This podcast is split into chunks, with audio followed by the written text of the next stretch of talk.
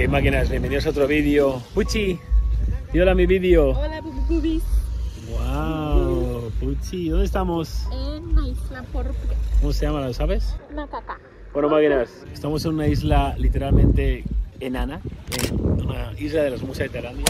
Vamos a coger la lancha y de esa lancha vamos a ir al yate, a ese de ahí, pero no el que está pasando, ese. Entonces, es un gran momento para contaros historia, porque mi vida ha cambiado mucho. Por si no me conocéis, habéis llegado a este vídeo nuevo, me llamo Amadeo Yados, soy español, nací en España, en Madrid, en un, pequeño municipio del norte de Madrid. Y máquinas, os voy a contar, intentar resumirlo, mi vida, pero en 2015 estaba fregando platos, trabajando de obrero y con 50 dólares en mi cuenta de banco. Y a día de hoy estoy a punto de subirme en esta lancha para ir al yate de 65 pies. Uy, ¿por aquí no, mi amor? Y a lo mejor meterme una hostia, ¿qué os parece? A ver, mi amor. ¡Guay! ¡Guala ese culito, mi amor! ¡Guala! A ver, a ver. Vamos al abordaje. Vamos a ver. A ver, a ver. Joder, qué arte tengo subiéndome al barco, ¿eh, mi amor? Ok. Ahí estamos, máquinas. Entonces, ¿por dónde empiezo? Tengo varios vídeos de mi historia, recomiendo que os chequéis todos, pero intentaré contaros cosas en cada vídeo de mi historia que no se haya contado, máquinas. Pero, entonces, máquinas, os voy a contar una cosa. Yo empecé como un chaval muy delgado, sin confianza, sin hábitos, sin, conocimiento. Yo creo que se escucha más o menos, ¿no? A lo mejor no. Voy a esperar, voy a esperar a llegar al barco, ¿vale? Y ahora sigo. Voy. Eso sí, uno de mis sueños era tener un mujerón como este. ¡Guau! ¡Oh!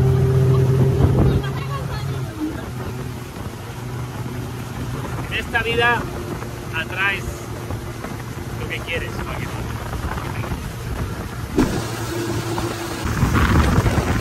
Hola, Puchi, vaya marinera que estás hecha tú, ¿eh, mi amor?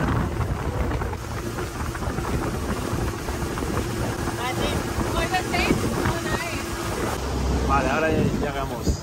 Ahora ya nos escuchan. Por cierto, me va a pillar el jet ski ahora, máquina. Vamos a meterle salsa. ¿Cuándo habéis visto una piscina dentro del mar? Porque la tenemos aquí. Llegamos.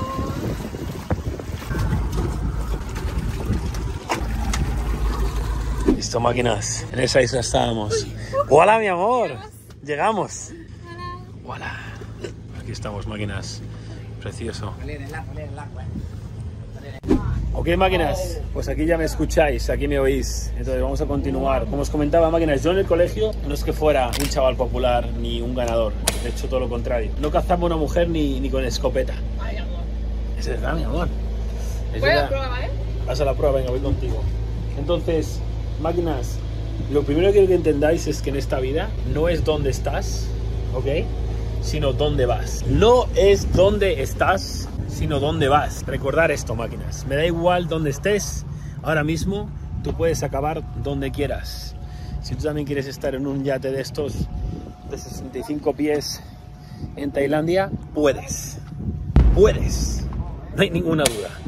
¿Vale? Qué máquinas, fijaros qué vistas tenemos aquí desde el piso de arriba. Estábamos ahí justo antes. Entonces voy a poner aquí, vamos a dejarlo aquí. Por cierto, fijaros mi trípode de última generación, una botella de agua. Ok, entonces máquinas, vamos a seguir un poquito con mi historia para que entendáis cómo, cómo he llegado hasta aquí, ¿no? Y, y quién era antes de llegar aquí, ok. Entonces, máquinas, en el colegio yo era un chaval muy delgado, sin confianza, un perdedor. Literalmente no era una persona popular en el colegio, ¿vale? Para nada, absolutamente nada. Entonces, en ese momento era difícil pensar que podía acabar en un lugar así, ¿no?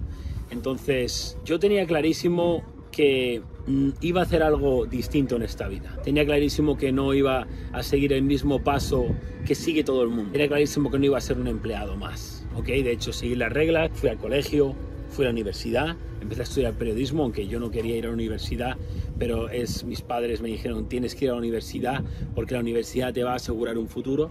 Entonces empecé la universidad, periodismo, pero llegué a último año y cuando empecé a hacer las prácticas empecé a trabajar en una oficina y miré a mi compañero de oficina que estaba al lado todos los días, tenía unos 45 años, casi 50, y llevaba unos 20, 25 años en esa oficina.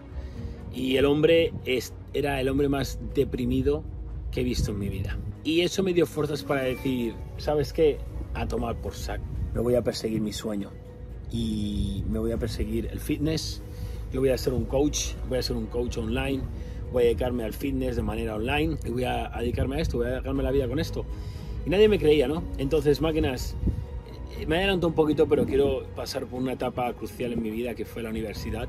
Y cuando tenía 16, entre los 16 a los 22 años fue una etapa crucial.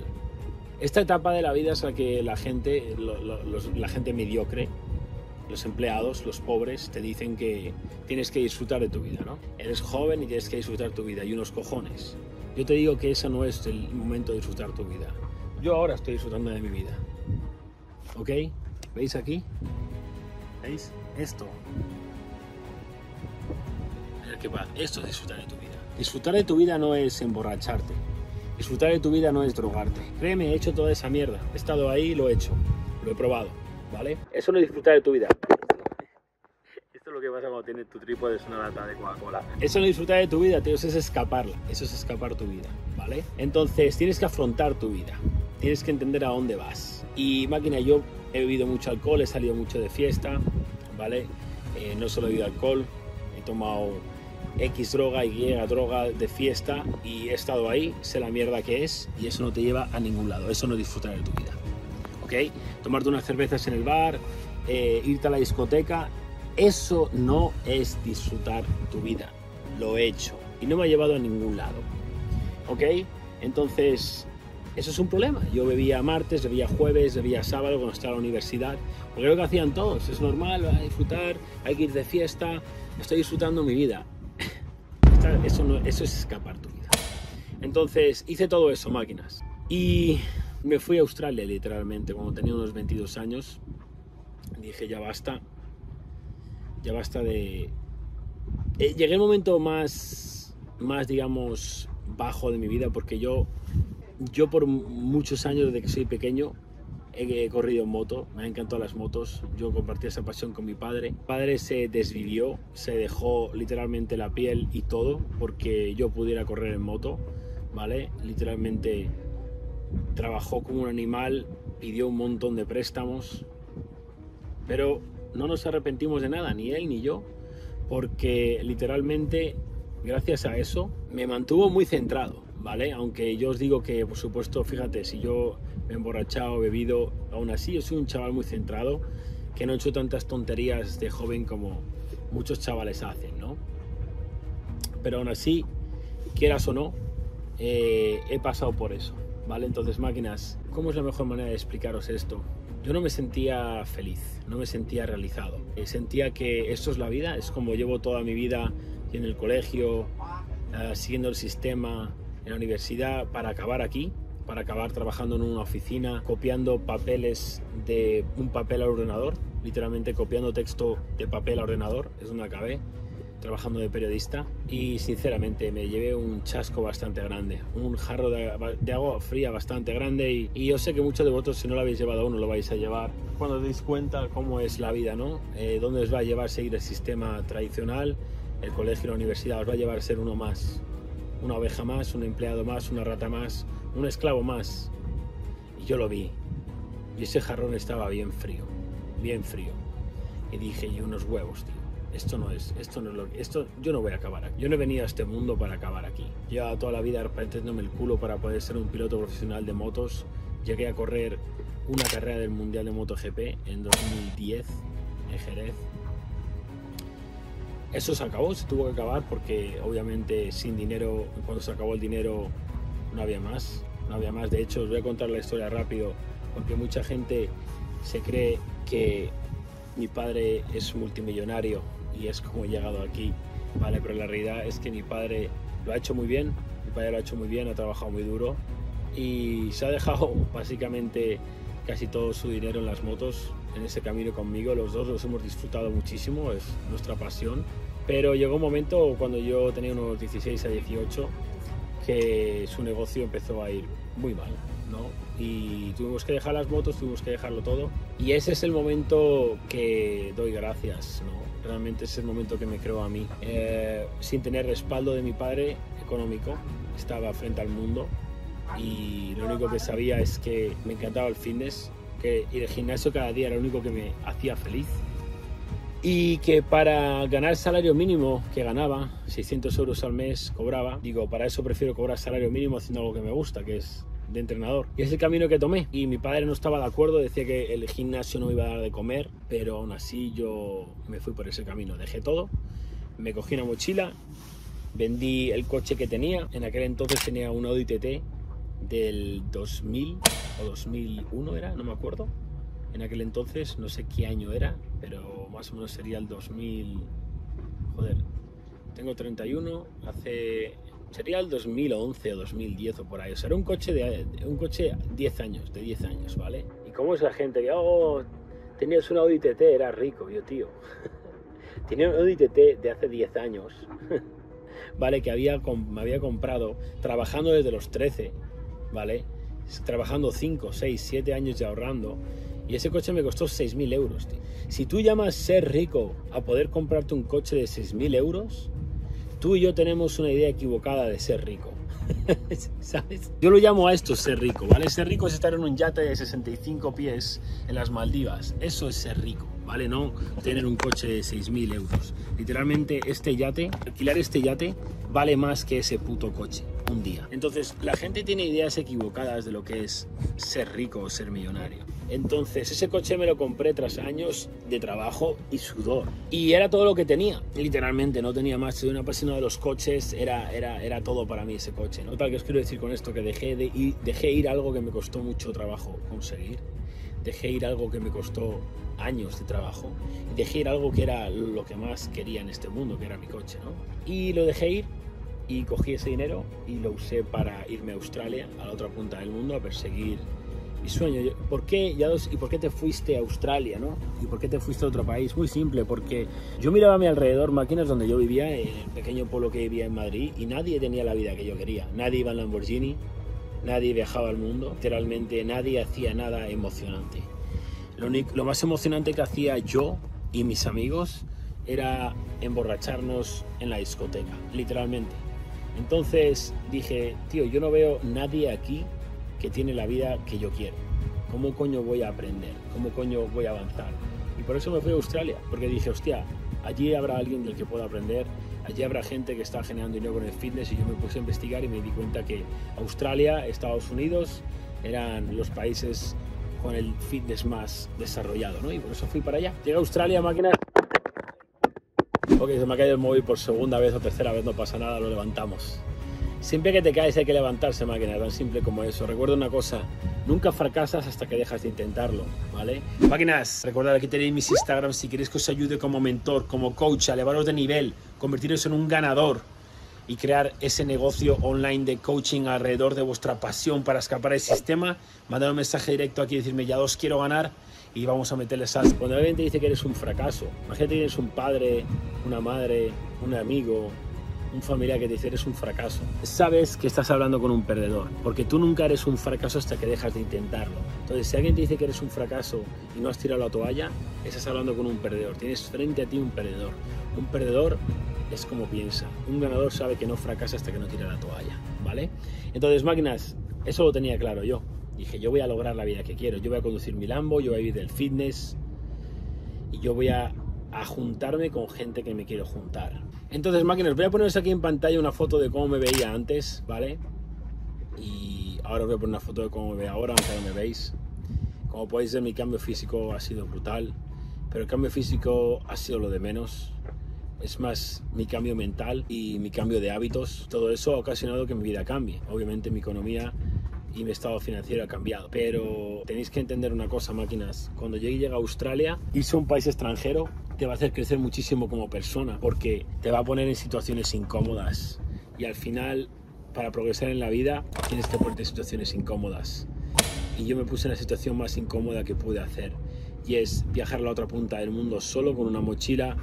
Literalmente hice todo lo más incómodo que podía haber hecho. Vender el coche que había ahorrado años para comprarme, ¿ok? Dejar a mi familia, dejar a mis amigos, dejar absolutamente todo para perseguir mi sueño. La realidad es que muy poca gente está dispuesta a hacer eso. Y por eso muy poca gente va a vivir la, vida de sus sueños. Es posible, todo el mundo puede hacer lo que les salga a los cojones en la vida, pero muy poca gente tiene los cojones de ponerse las pilas y hacer lo que tienes que hacer. Vale, entonces Australia fue un camino muy duro, muy duro, muy duro, me cambió, me cambió obviamente a bien, ¿ok? Mucha gente me dice, mucha gente que me sigue hace años me dice, oh, ya dos, ya has cambiado, ya dos, has cambiado. Me gustaba más el contenido que hacías antes. No, lo que pasa es que tú eres un puto perdedor de mierda, eres pobre, no controlas tus emociones y te ves afectado y te ves insultado y te sientes incómodo por lo que digo ahora, por lo que te muestro ahora, porque tú no lo tienes y tú no tienes los huevos de hacerlo, me dices que mi contenido ha cambiado, que te gustaba más el Ya2 de antes. Te gustaba más el Ya2 de antes porque el Ya2 de antes no es el Ya2 de ahora. Cada año evoluciona y tú puedes subir conmigo o quedarte ahí atrás. El contenido que creaba antes era contenido para niños de entretenimiento. Entonces, todos estos chavales que me dicen que ya no les gusta mi contenido, es que no os quiero aquí. No sé si os entendéis. No tengo tiempo para vosotros. No quiero que estéis aquí. Yo estoy hablando a un, a un círculo muy pequeño de personas. Estoy hablando a personas que quieren cambiar, ¿entendéis? El 99% de la población vive una mentira y cuando le dices la verdad no les va a gustar. Ahora, cuando le dices la verdad a una persona que quiere cambiar, te lo va a agradecer. Porque la realidad es que el mundo está lleno de cobardes y de mentirosos y de gente que vive una mentira vives una tu pareja es una mentira, tu relación es una mentira, tu trabajo es una mentira, todo es una mentira. Hablas mal de tus amigos a sus espaldas, odias su trabajo, le pones los cuernos a tu mujer a sus espaldas. Vives una mentira, tu vida es una mentira. Escapas con alcohol, drogas, yo lo he hecho, no me tienes que contar, yo lo he hecho. Yo he sido el primero en escapar, ¿entiendes? Pero no hay nada como vivir la verdad, no hay nada como vivir una vida plena, que te sientes realizado. ¿Ok? Y para hacer todo esto, máquinas, el camino no ha sido fácil, pero el camino es lo más bonito. Literalmente la gente se piensa que la felicidad es tener lo que queráis tener material, pero no es eso. Es el proceso que tenéis que llevar para llegar ahí. Es la persona que te tienes que convertir para llegar ahí.